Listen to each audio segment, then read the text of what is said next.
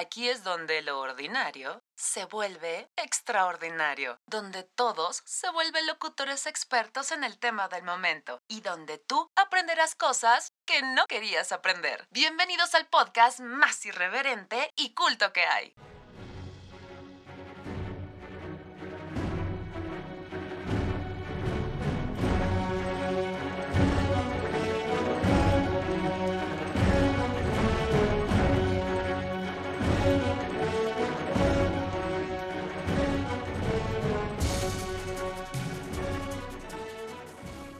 Hola, hola, ¿cómo están? Hoy es jueves primero de julio. Primero de julio yo. no, no es cierto. Hoy es jueves primero de agosto del 2019. Es que es primero de julio porque yo había dicho que iba a sacar el podcast mucho antes, pero bueno, ya lo estamos sacando hoy en, en el mes de, de agosto, un mes muy importante para muchos de ustedes, seguramente porque cumplen años.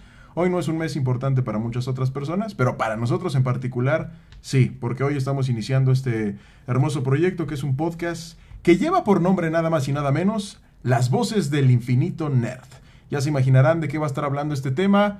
Vamos a estar hablando de temas muy particulares sobre la cultura pop, por supuesto todo lo que tenga que ver con Marvel, DC Comics, convenciones, juguetes, coleccionables, palomitas de caramelo, de chile o de sal, todo ese tipo de cosas las vamos a estar platicando con todos y cada uno de ustedes. Sin más preámbulos, sin más mamonería mía, a mi mano izquierda tengo al buen Rafa Madrigal, al cual le doy la más cordial de las bienvenidas, mi querido Rafa. Gracias por estar hoy aquí. Al contrario, gracias a ti. Es un verdadero placer estar acá con ustedes. Y espero estar haciendo muchas importaciones. Muchas importaciones. estar haciendo muchas aportaciones importantes para ustedes. Ok, muy bien. Dije muchas importaciones. Bueno, nos va a traer obsequios, regalos, cuanta cosa. Muy bien. Muy bien, mi querido Rafa. Eh, enfrente de mí tengo al buen Julio César, y no es Chávez, es el buen Julio César Hernández, alias el buen Jules. Mi querido Julio, ¿cómo estás? Gracias también por estar con nosotros. Bien, gracias. Estoy súper agradecido de esta oportunidad. Vamos a ver qué se cuece aquí. Ojalá todo salga como lo pensamos. Muy bien, mientras tampoco importes nada, todo está perfectamente. Cabe duda que hoy vamos a traer de bajada al buen Rafa, pero bueno, eh, en cuanto a que se cueza algo mientras no sea navas porque estamos encerrados, todo también Todo está, está perfecto. Así es. Muchachos, los 10 primeros años de Marvel en la pantalla grande han culminado con una de las mejores películas de la historia, a mi entrever, que es Avengers Endgame. Claro. Pero lo que empezó todo esto, mi querido Rafa, mi querido Julio, fue Iron Man en el 2008. ¿Qué opinas de esta primer película del buen Robert Downey Jr.? Fue genial, creo que fue un elenco que quedó como anillo al dedo. Eh, Robert Downey Jr. en esta interpretación eh, le da mucha vida, le da un toque muy especial al, al él mismo eh, haber sufrido algo de lo que el, el mismo Tony Stark te- tenía, eh, esta cuestión de adicciones y demás. De pronto le ayudó mucho, mucho para reflejarlo en el personaje y haber quedado como de las mejores interpretaciones de dentro de Marvel, yo creo que es de las mejores interpretaciones que tenemos. Yo, yo estoy totalmente de acuerdo con, contigo, mi querido Rafa. Sí, eh, de hecho, el día de ayer estaba viendo Avengers Endgame. Traen un material adicional y ahí decían los directores de, de la primera película, como fue este John Favreau y Kevin Feige, que es el director general de Marvel Studios, que cuando eligieron a Robert Downey Jr. no pudieron creer que pudiera hacer un personaje tan icónico 10 años después, ¿no? Y después de 10 años se convirtió en uno de los mejores personajes de la historia del cine. Me atrevo a decirlo que incluso por encima del Hombre Araña, porque él marcó una época importante, son 10 años. Ni siquiera la trilogía de Tobey Maguire creo que haya hecho tal cosa con el Hombre Araña. Sí, claro, yo creo que de hecho le da eh, esta relevancia al, al- al personaje de Iron Man, ¿no? Eh, anteriormente yo creo que en los cómics no tenía como tanta relevancia como la tiene hoy en día y Así yo creo es. que parte de esto ha sido gracias a la interpretación que ha hecho Downey Jr. Sí, totalmente. Mi querido Julio, cuando nos enteramos que iba a salir la primera película de Iron Man, ¿cuántos años tenías? Ocho años. Ok, literal. literalmente. Muy bien. Y, y te emocionaste, tú creciste con estas películas, obviamente. Sí, sí, ¿Qué. ¿Qué marcó para ti algo eh, que, que te tocó ver desde muy pequeño? Y Tú que todavía eras un niño, ¿cómo marcó eso tu infancia? Pues sinceramente yo cuando era pequeño mm, no le daba tanta relevancia como le doy ahora. Entonces al mí, a mí al ver una película de superhéroes ya venían pues como comentaron anteriormente como la trilogía de Spider-Man y algunas otras. Mm, no la vi tan importante en mi vida en ese momento yo ahorita que la veo y, y, que pienso, me hubiera gustado que en ese momento le prestara mucha más atención. Es la primera película de una era maravillosa. Pues eh, sí, básicamente Iron Man marca eso, ¿no? La, tendencia de una primer saga en la que no se tenían tantas expectativas, no sabían hacia dónde iba a terminar Marvel y termina convirtiéndose en un mandarriazo en la pantalla grande porque Iron Man termina superando incluso las expectativas. En esa época, Rafa, si no mal recuerdo, estaba del otro lado de las compañías, estaba DC Comics, eh, El Caballero de la Noche. Estaba Batman y Iron Man llegó con un tinte de frescura, de mucho humor, de mucha este, jiribilla, muchos, muchos chistes y un mundo muy oscuro como el de DC Comics. Eh, parecía eh, quedarse estancado de repente, a pesar de que las historias de, de, del señor Nolan son muy buenas. Me parece que Iron Man compite muy bien y da la pauta a que los superhéroes se puedan ver de otra forma en la pantalla grande, ¿no? Claro, sí, de hecho, definitivamente, ¿no? Con esta idea de, de siempre DC tener unas historias un tanto más crudas, un tanto más oscuras, como dices, eh, de pronto salir con Marvel con este tipo de historias donde hay muchas bromas, hay muchos chistes, hay muchos guiños a muchas otras eh, partes de la cultura pop, de pronto emociona, ¿no? A, a todos aquellos nerds que de pronto estamos enterados de de películas, de ciertos hechos relevantes de la historia que de pronto aparecen en la película, de hecho en todas las películas de Marvel, ¿no? Eh, como bien dices, pues la, lo que hace Nolan es un trabajo increíble, de hecho soy muy fan de, de esa trilogía, me gusta mucho, pero sí no deja de ser como muy serio, ¿no? Muy, muy, crudo todo lo que pasa. Exactamente, ¿no? Y en cambio acá con Marvel le da este toque fresco, este toque divertido, eh, yo creo que da la oportunidad de que mucha gente que no estaba familiarizada con los cómics se acerque eh, de pronto a leer cómics, ¿no? Que eso es una parte muy importante.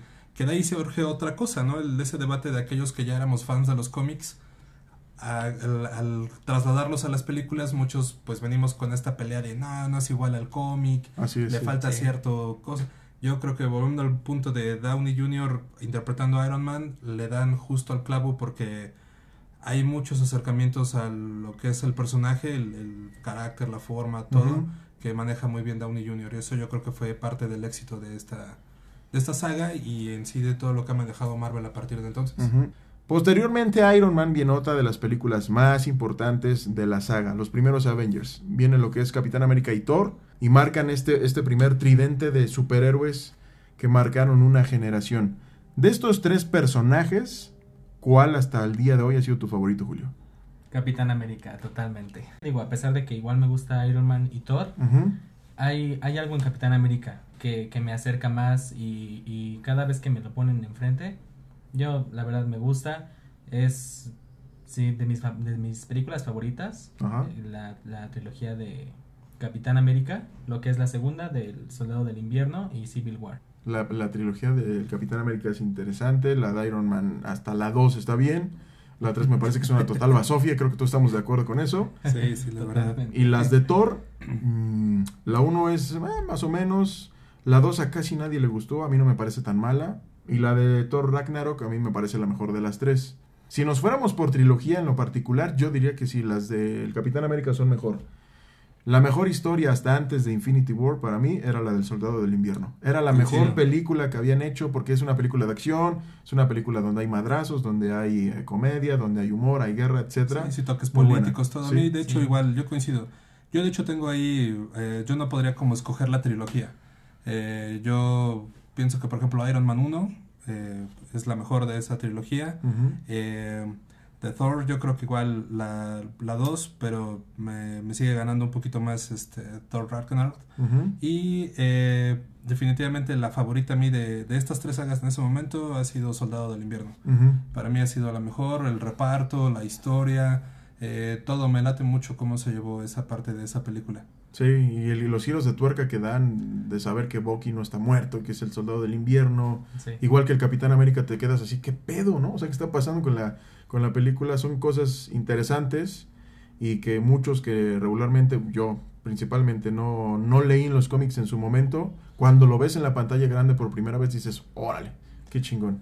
Sí, de hecho yo creo que ahí tengo un punto eh, pues que agradecer a Marvel y a todo este mundo que ha hecho todo esto, porque yo creo que ha sido la mejor época para ser fan de cómics. Sí, totalmente. Independientemente del cómic que te, más te guste a ti, tu personaje favorito, lo que sea, yo creo que es la mejor época para ser fan de cómics. Porque de pronto estás pudiendo ver a tus héroes favoritos eh, pues en live action. ¿no? Exacto, sí, sí, sí. Y con muy buenas producciones, con muy buena tecnología, muy buenos efectos especiales. Y yo creo que eso es algo que se criticaba mucho antes en las películas anteriores de superhéroes, ¿no? Ujú. Eh, por ejemplo, películas como Linterna Verde, Daredevil, eh, no sé, que las, La incluso las catalogaron como fracasos totales, ¿no? Sí. Yo, por ejemplo, Daredevil yo creo que sí me gusta, Electra Sí. ya no tanto, Electra sí no. pero ya a partir de este... Pero por ejemplo, los X-Men también marcaron tendencia. Exacto. Cuando Sí. salieron los X-Men también fueron, Se fueron me hace un igual un madriazo. equipo maravilloso a la par de los Vengadores.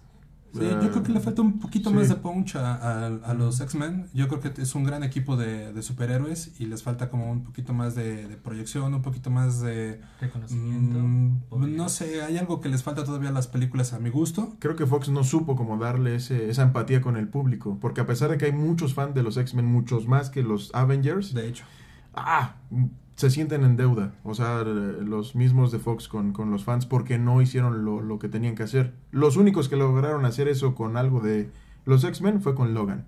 sí. Las historias de. Wolverine me parece son las mejores, a excepción quizás de la de la este de la primera película de Origins, porque ahí Deadpool es una basofia, la historia está bien bizarra, pero bueno, sin contar esa, las otras dos son excelentes, ¿no? Días del Futuro Pasado creo que es la mejor saga de bueno, la mejor película de, de los X-Men.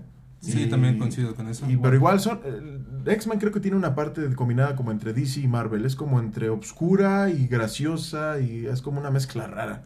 Sí, sí, definitivamente se acerca más un poco al estilo de DC que Ajá. al propio estilo de Marvel. Y yo creo que justamente eso es lo que les falta, ¿no? Tener como ese acercamiento más a Marvel.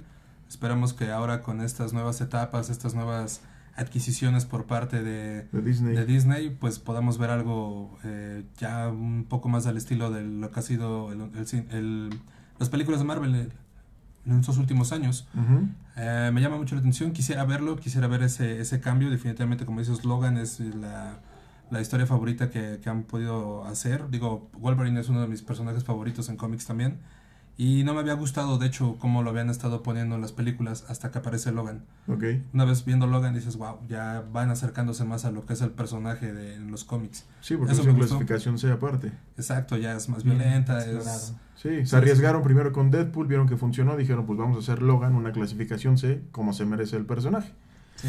Pero bueno, terminando toda esta faceta de lo de Iron Man, de los primeros Vengadores, Thor, eh, Capitán América, empiezan a entrar personajes un poco más psicodélicos, ¿no? Viene Guardianes de la Galaxia, viene Doctor Strange, eh, eh, viene el Hombre Araña después que tiene una pues un préstamo por parte de Sony y Disney, ahí hacen como una conversión. Spider-Man es el único personaje donde varias empresas tienen como los derechos sobre ese personaje.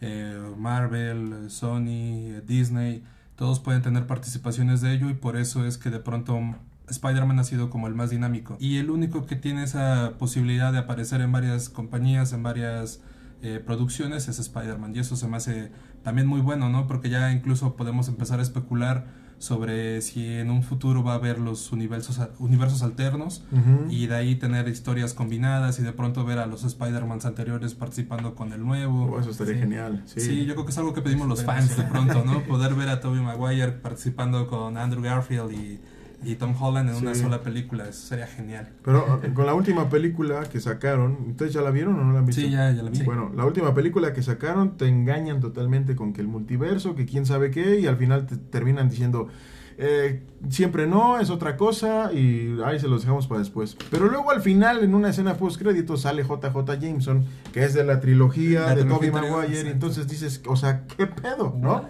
Entonces, si está, Sí. Te da la posibilidad de pensar que sí va a poder este, hacer esa conversión de- del multiverso. Claro. Yo creo que sí existe, porque después del chasquido de Thanos, seguramente sí se hicieron un chingo de desmadres en la línea del tiempo. ¿Por qué lo digo? Porque al final de Avengers Endgame, cuando el Capitán América regresa, ya no regresa como se fue, no regresa joven, regresa como ruquito.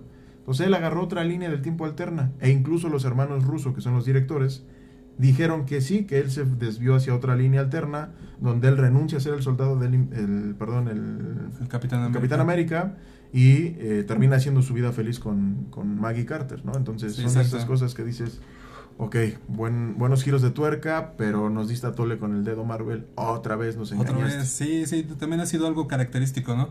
Que de pronto nos dice, va a aparecer tal cosa o viene tal en tal película, espérenlo, estén atentos y ya cuando estamos ahí emocionados de lo que puede ser como el multiuniverso, de pronto dicen, nah, esto todavía no va. Pero son buenos guiños de pronto esto que dices, ¿no? JJ Jameson interpretado por el mismo actor de las sagas de Tobey Maguire, dices, güey, Sí. esto puede ser que sí funcione, ¿no? Eh, y después ya vienen las películas que empiezan a marcar lo que tanto veníamos esperando.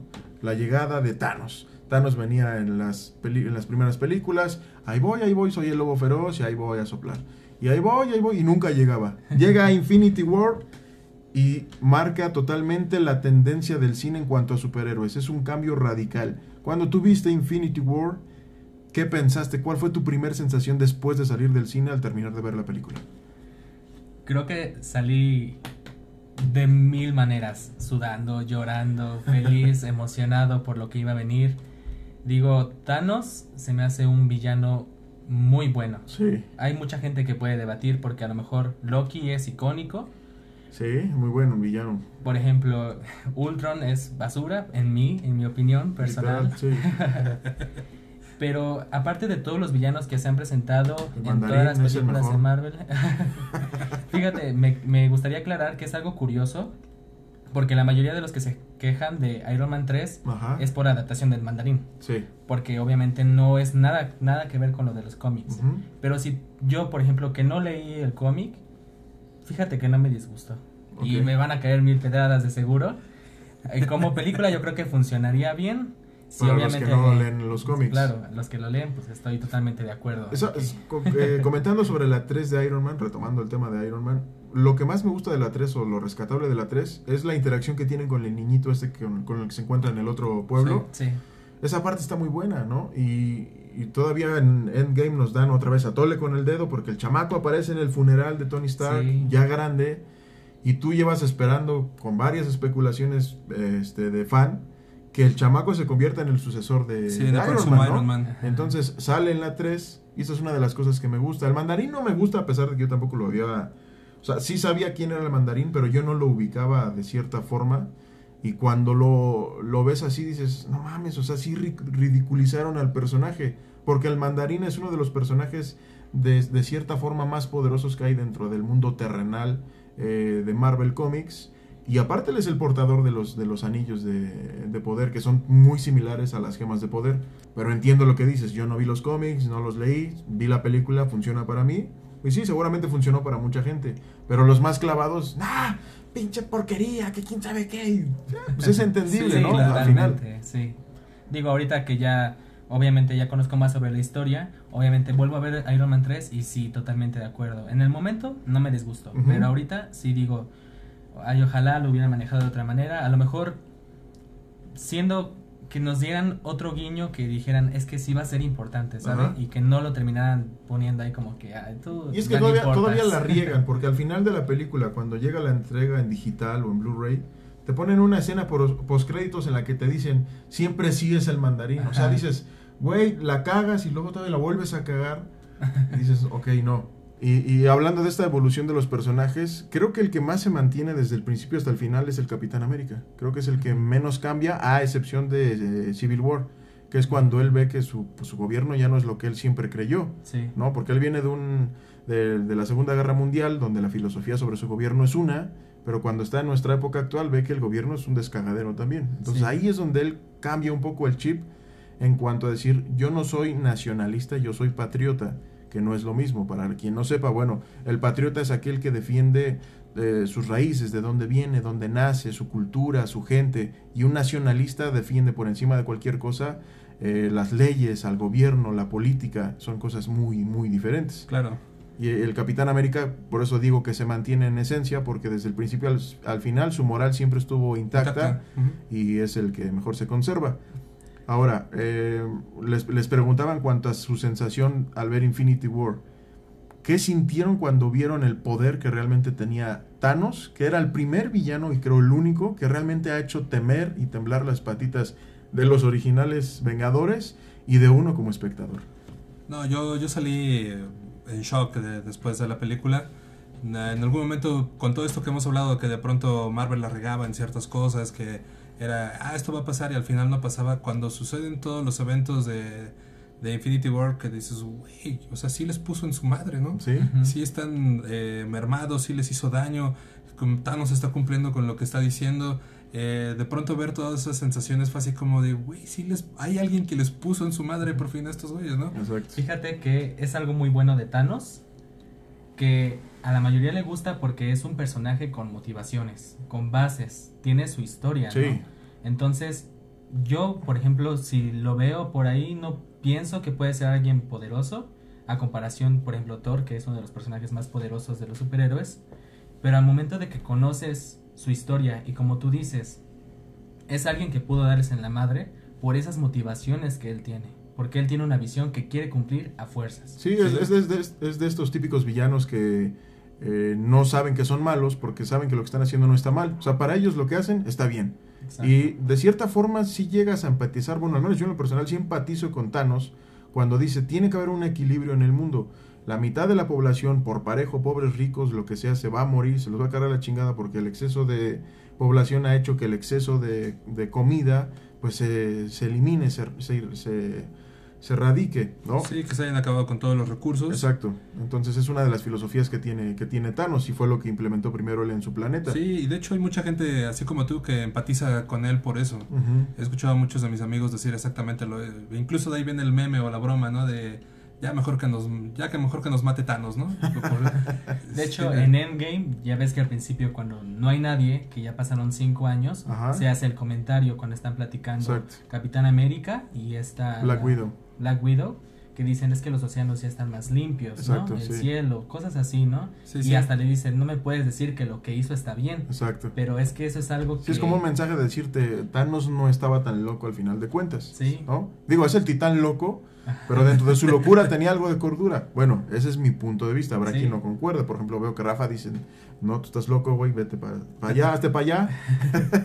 pero... Pues es que digo, si vamos a la idea que tienen los héroes de justamente eh, proteger la vida humana sobre cualquier otra cosa, Ajá. pues basándonos en ese punto dices, güey, o sea, Thanos está cabrón, Sí, o sea, sí, sí, sí. Sí, es un villano tal cual, o sea, no está bien lo que él está haciendo. Sí, le vale madres. Exactamente, a lo mejor su base puede estar fundamentada, ¿no? De decir, güey, pues, estoy buscando un equilibrio, que esto sea sustentable, sustentable para todos los que se queden. Eh, entonces, lo que requerimos es que haya menos de todos, pues adiós, güey, ¿no? Parejos, vámonos. Eso por esa parte donde dices, güey, está agarrando parejo, no está haciendo selección de, eh, bueno, este güey es más inteligente, este se queda, ¿no? Eh, este güey pues, tiene poder, pues este güey se queda. Este güey es millonario, este güey se queda. No, de pronto es así como, a mí me vale madre quién seas, adiós, güey, se van. Exacto, sí. Micha y Sí. Micha, ¿no? Se quedan. Pero, digo, basándonos en las ideologías de los héroes de decir, güey, si estoy aquí para proteger, eh, de pronto haber permitido que un villano les hiciera esto es totalmente la derrota, ¿no? Sí, pues es que los exhibió totalmente. Exactamente, no pudieron conmigo, eh, no pudimos eh, salvar al, al Sí, universo entero, ¿no? sí, Porque sí, de sí. hecho no fue nada más acá la humanidad, sino le ponen su madre al universo, ¿no? Total. Y entonces, bajo esa idea, sí, pues es un gran villano, pero sí, igual tampoco, ya poniéndome la playera de héroe, puedo decir, güey, no. Ok, bien. Sí, pues ese es, es otro punto de vista al final. Ahora, eh, Infinity War o Endgame, ¿con cuál de las dos historias como tal se quedan? Yo lo personal la tengo muy muy difícil porque ambas me trajeron vibras como que diferentes, a Sí. pesar de, la mis- de ser la misma historia. Ajá. Y a ambas les quitaría y les pondría cosas. Ok, Entonces, yo creo que así por tomar una decisión, por la emoción que me causó Endgame. Endgame. Pero como película, como está estructurada por desa- desarrollo de personajes y así, Ajá. Infinity War. Ok, vamos ahorita a debatir eso. ¿Tú con cuál te quedas? Solo una de las dos.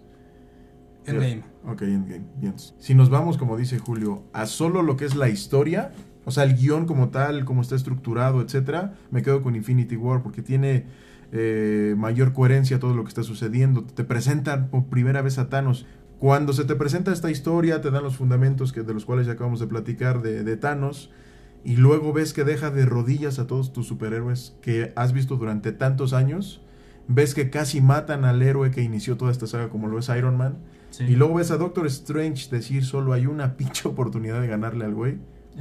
O sea, te quedas así de, güey, o sea, sí, este güey es el más cabrón de los que han existido en el mundo Marvel. Sí. Como historia, por eso digo, es la mejor. Ahora, si ya nos vamos al fanservice, pues sí, totalmente Endgame es lo mejor. O sea, Ajá. cuando vi por primera vez Endgame, dije, no seas mamón. La escena cuando el Capitán América carga el martillo de Thor, o sea, cuando lo empuña, dices, no mames. Sí, ¿no? Y, y la escena cuando ya lo trae y que de repente le empiezan a hablar y este Cap a tu izquierda y voltea y ve que es Falcon y No. empiezan a salir todos. Esa escena, si no me dejan mentir, si ya han visto El Señor de los Anillos, es muy épica y es muy Sí. parecida a esa Sí. última batalla de este Gondor contra el ejército de Sauron. Me Sí, pareció una de las mejores escenas, de las mejores batallas que he visto en el cine. Sí, para mí, para mí fue genial de pronto, eh, muy emocional, de pronto ver de, de que de nuevo te está ganando Thanos, te está poniendo otra vez unos chingadazos y de Sí. pronto empiezan a aparecer tus amigos, ¿no? Los portales. Eh, y, y de pronto empiezan a aparecer todas esas gentes que dejaron de existir en un punto, en algún momento, y ya llegó Falcon, y ya llegó Bucky, y ya llegó Spider-Man, y de pronto empiezan a aparecer todos los, los demás personajes, la De Pantera la Negra. historia de Marvel. Eso es, o sea, esa escena en especial es wow, ¿no? O sea, Hasta personajes que aparecen que no, no te esperabas, como Pepper Potts con la, la armadura en gris, dices, ¿qué Wow. pedo? exacto, ya Sí. que aparece con la armadura que es este Rescue, ¿no? Que es la, la armadura de Rescue. Eh, sí, cuando ves toda esta escena donde ya están todos, dices, güey, eso, o sea, Sí. yo creo que eso era lo que esperabas, ¿no? En Sí, como algún fan. momento, como fan, de pronto ver esa escena donde aparecen todos, ya todos, completamente todos, eh, yendo a, a luchar la última batalla, ¿no? Que es la, la más importante. Y yo creo que por eso tiene este realce y es por eso que yo me quedo con, con Sí. Endgame. Me gustaría comentar, no sé si a ustedes les pase, acordarme de la escena en Endgame. Cuando todos los superhéroes llegan a luchar, me pone la piel Sí, igual, yo la sigo igual. viendo y, y- pasando. Y es lo raro mismo. porque en Infinity War lloro al final porque pues se nota la cómo impone La este Thanos sí, sí, sí. y cómo mueren tus personajes favoritos y, y cómo es que el malo ganó. Exacto. Pero yo lloré en la escena que llegó Falcon y que llegó Bucky y de Sí. repente llega Paper Potts y todos, ¿no? Vengadores Unidos. Fue Sí, cuando se encuentran Iron Man y Spider-Man. Sí, eh, ahí, "Ah, güey". fíjate, yo lloré más en esa parte porque fue como más emotivo. Fue una Sí, parte más sí. paternal ahí, el, el decir, eh, Tony Stark por fin sabe que su deuda Sí. queda saldada de cierta forma porque recuperó al chico que perdió, ¿no? Exacto. O, o la escena en la que Iron Man y Paper Potts, bueno, Tony Stark y Paper Potts con su armadura, los dos luchando. Ah, sí, esa parte también está muy es chida, épica, sí. o sea, es el amor de su vida, ¿no? Y que Sí. ambos estén enfrentándose a lo que viene es Sí, ahora una pregunta importante. ¿Ustedes creen que es una escena feminista? Porque mucha gente también se volvió loca. Cuando salen todas las chavas de Marvel y se van a ir a dar en la madre porque están justo está Spider-Man protegiendo el guantelete y dice, ching, ¿y ahora qué hago? ¿Cómo llego? No te preocupes, no estás solo y se aparecen todas. ¿La sintieron como una escena así, un tributo a las mujeres exageradísimo que está de más? ¿O sí sintieron que era necesario para que las chavas dijeran, qué chido que también se nos dé el reconocimiento en cine?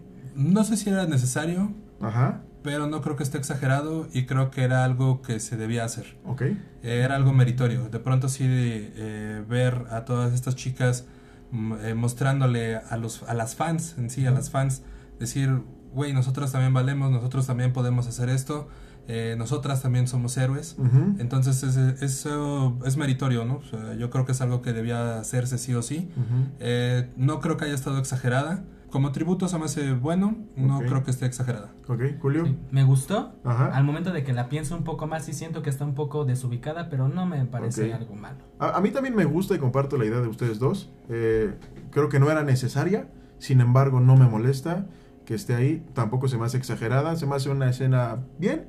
De hecho, cuando yo la vi me gustó, me emocioné, debo admitirlo.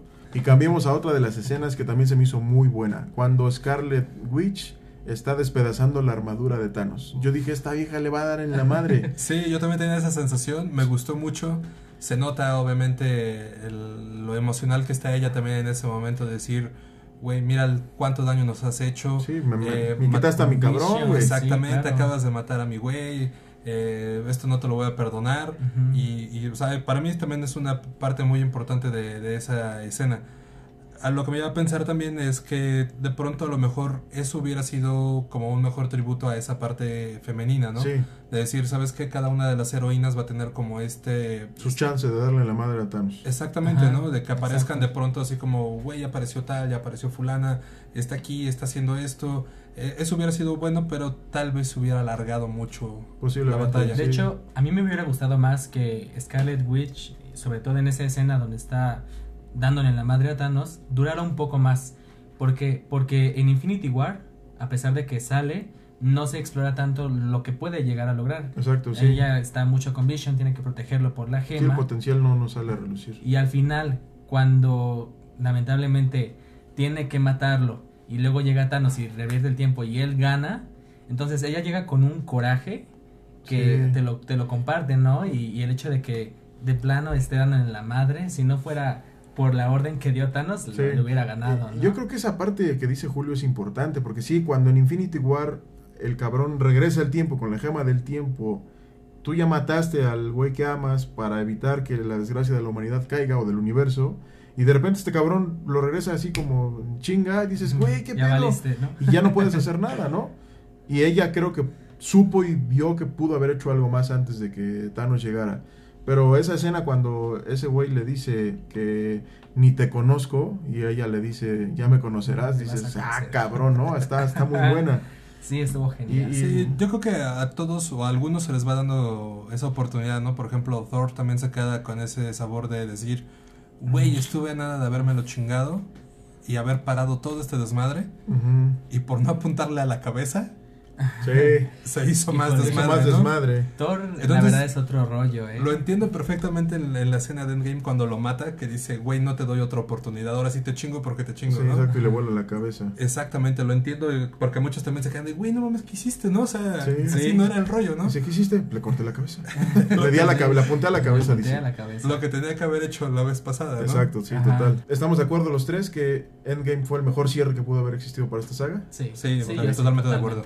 Bien, sí, fue, me parece, de, lo mejor que pudieron haber hecho eh, en el estudio de Marvel. Ahora, pasando a eh, temas ya un poco más televisivos, viene lo que son las plataformas digitales, ¿no? Y este nuevo boom que se está generando porque Netflix está sacando contenido como bestia, Amazon también está creando mucho contenido original, pero viene una nueva plataforma que quiere competir y va a competir y fuerte porque todos sí o sí estoy segurísimo lo vamos a contratar. Disney Plus. ¿Qué onda con Disney Plus? Que se, o Disney Plus o Disney Más, como ustedes le quieran llamar, que se va a estrenar, si no mal recuerdo, entre noviembre y diciembre de este año allá en Estados Unidos y posteriormente, para 2020-2021 aproximadamente, podría estar llegando aquí a América Latina.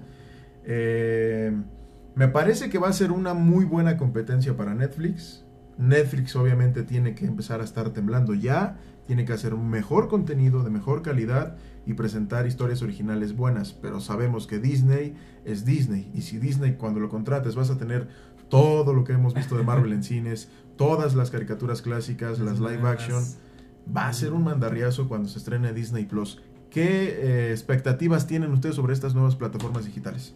Yo de inicio, te digo, lo voy a contratar. Sí, Sí, es que de hecho ya ellos anunciaron, ¿no? Vamos a quitar todo nuestro contenido del resto de las plataformas Así y lo es. vamos a tener única y exclusivamente aquí. En Disney, ajá.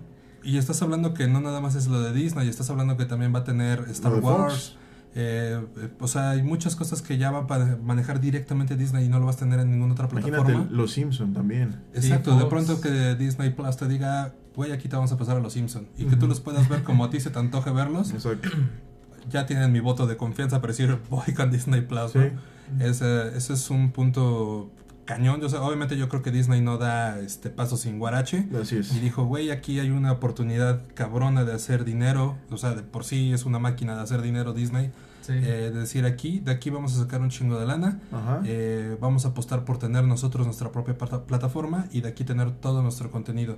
Y estar hablando de que puedes ver todas las live action de, de Marvel, de tener todas las caricaturas de Marvel, de tener todo el contenido de Disney, que hay, muy, ca- que hay caricatur- caricaturas muy buenas. A mí, por ejemplo, de las últimas, mi favorita, de mis favoritas ha sido Phineas y Ferb, y de pronto Ferb, decir, Gravity poder, Falls, creo que también es de ellos, ¿no? Sí. poder verlas en una plataforma cuando tú quieras verlas, a la manera, a la manera que tú quieras verlas, pues es genial. Sí.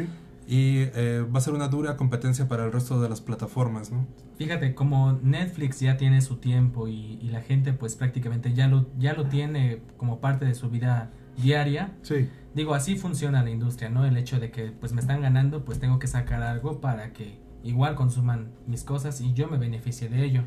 Pero igual como Netflix ya tiene bastantes series, bastante peli- bastantes películas que funcionan y que la gente las ve y las sigue, sí, digo, los que nos fregamos somos nosotros, ¿no? Porque gastamos dinero en ambas plataformas y yo creo que la mayoría ni le va a importar.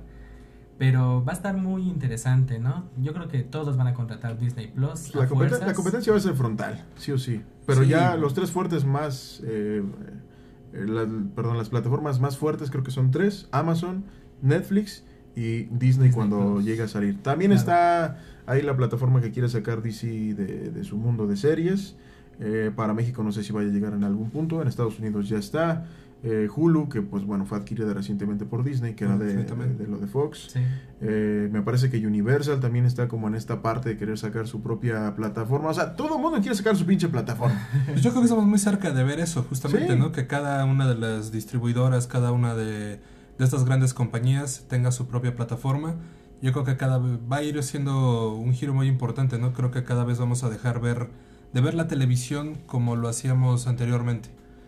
Eh, ya esto va a ser como adiós a la televisión tradicional y ya de plano va a ser ver todo a través de plataformas, incluso cuestiones de deportes y demás. De, de hecho tengo amigos en Estados Unidos que ese es el comentario, ¿no?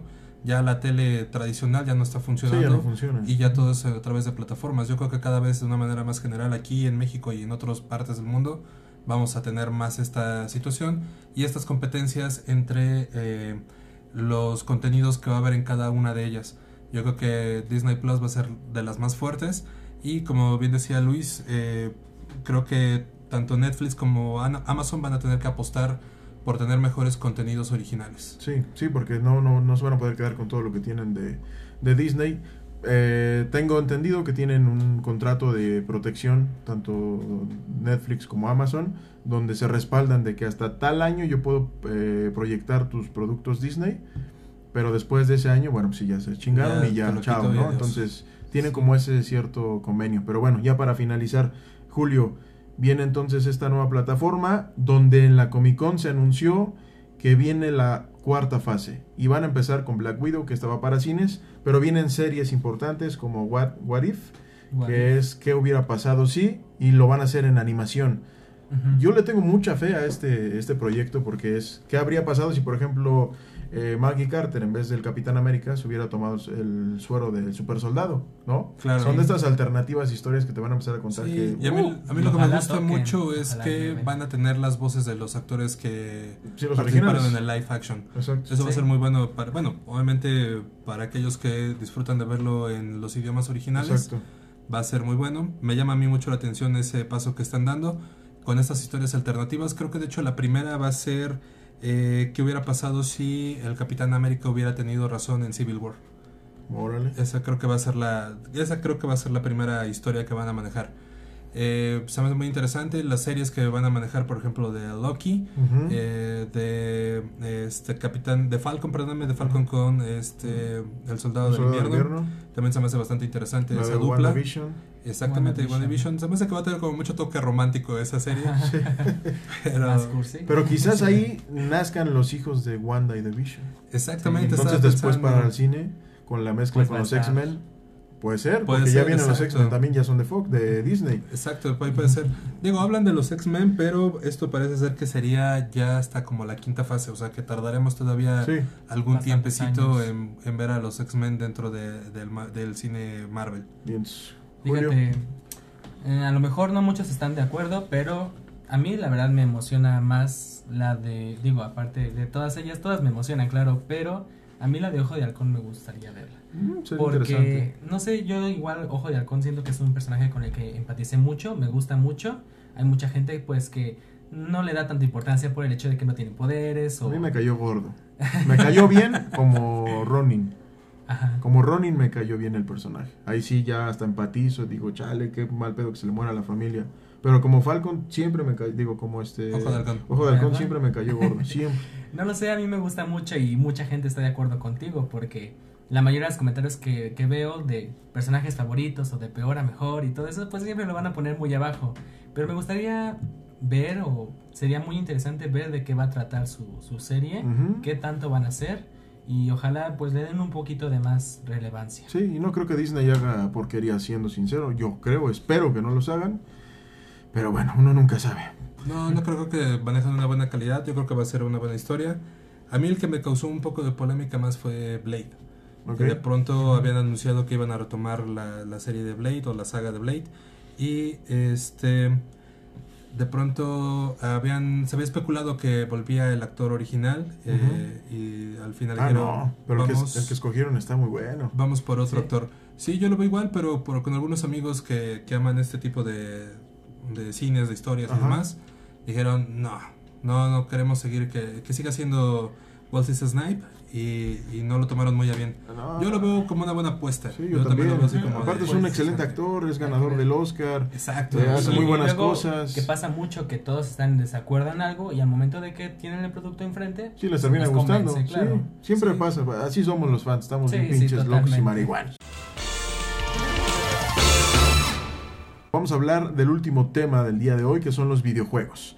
Eh, viene mucho a nosotros la nostalgia, los noventas están regresando con todo y no nada más en videojuegos, en juguetes, en moda, en muchas cosas, los noventas están presentes. Me parece que ese será un buen tema para el siguiente podcast, iniciar con esta parte de la década de los noventas y todo lo que ha involucrado en todos los ámbitos.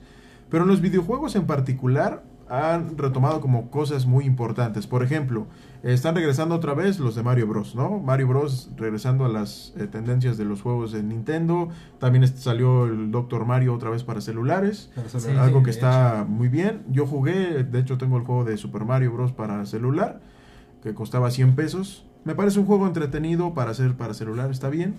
Ahora hay que probar el nuevo, qué tal, qué tal funciona. Y, eh, por ejemplo, ahorita está de moda el nuevo juego para Xbox y PlayStation eh, que se llama Crash, eh, Crash Racing, que es de carreras, surgió en las finales de los 90, principios de los años 2000. Y es un eh, juego de carreras muy similar a Mario Kart, muy muy similar, similar.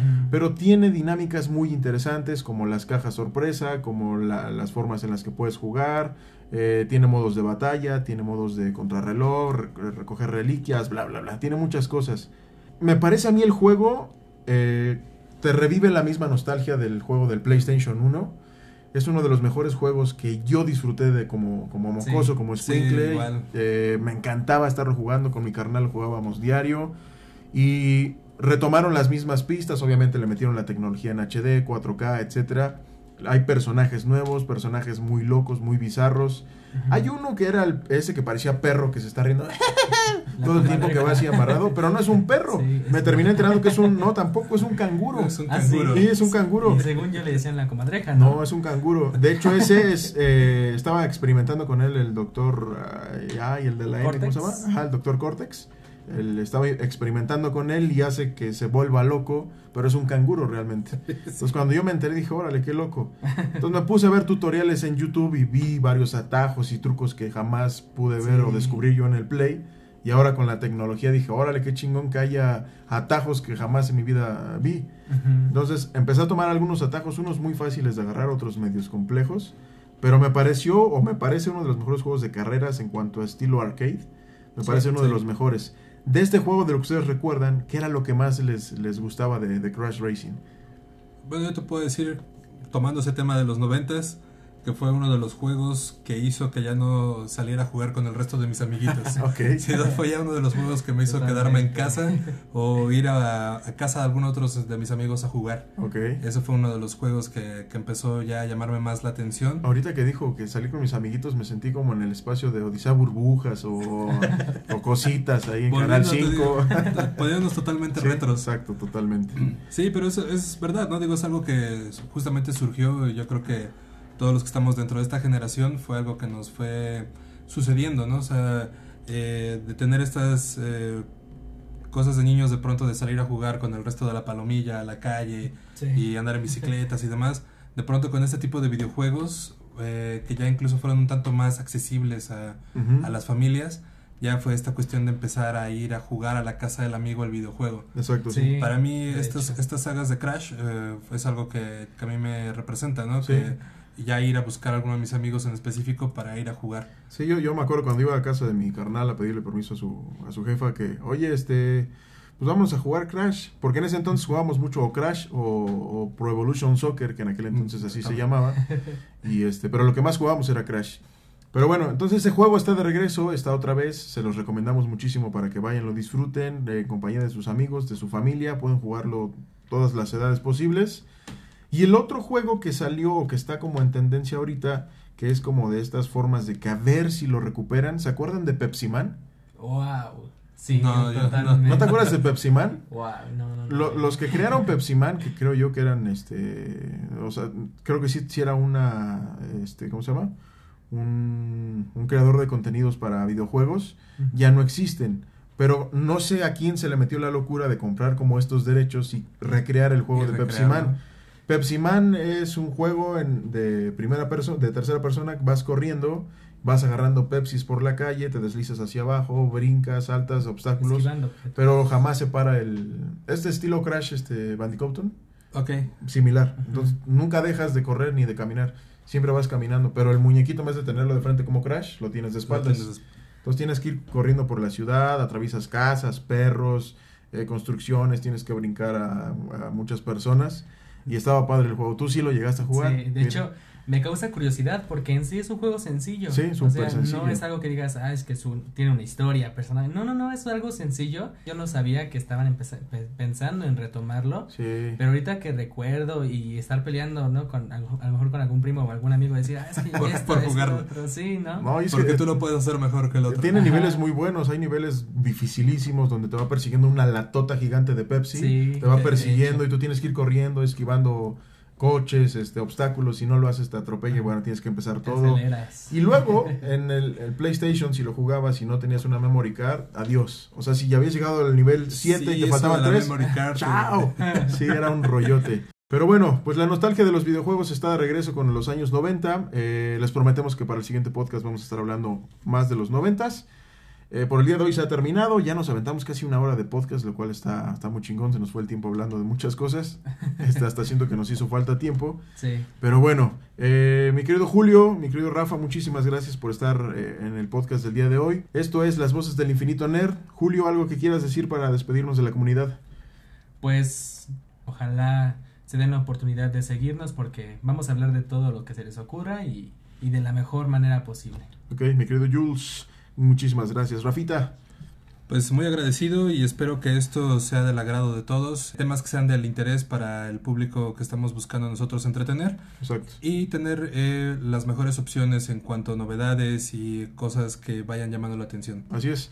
Bueno, y pues por mi parte, yo soy Luis Campos, servidor y amigo. Y recuerden que vamos a estar con ustedes cada ocho días. Eh, vamos a tratar de hacer los programas así. Por nuestra parte ha sido todo. Espero que hayan disfrutado de esta conversación, que les haya gustado esta plática. El fi- la finalidad de este programa es que todos ustedes se diviertan junto con nosotros, que conozcan un poquito más de este mundo nerd y geek que nos gusta y nos apasiona tanto. Y por supuesto, esperamos sus críticas constructivas. Para eso están las redes sociales. Nos pueden seguir ya en Instagram. Estamos como Las Voces del Infinito Nerd. Nos pueden buscar ahí. Y pues por el día de hoy ha sido todo. Así que muchas gracias. Cuídense. Nos vemos pronto. Les mandamos un besito en el hoyoyoy. Y chao, chao. Bye.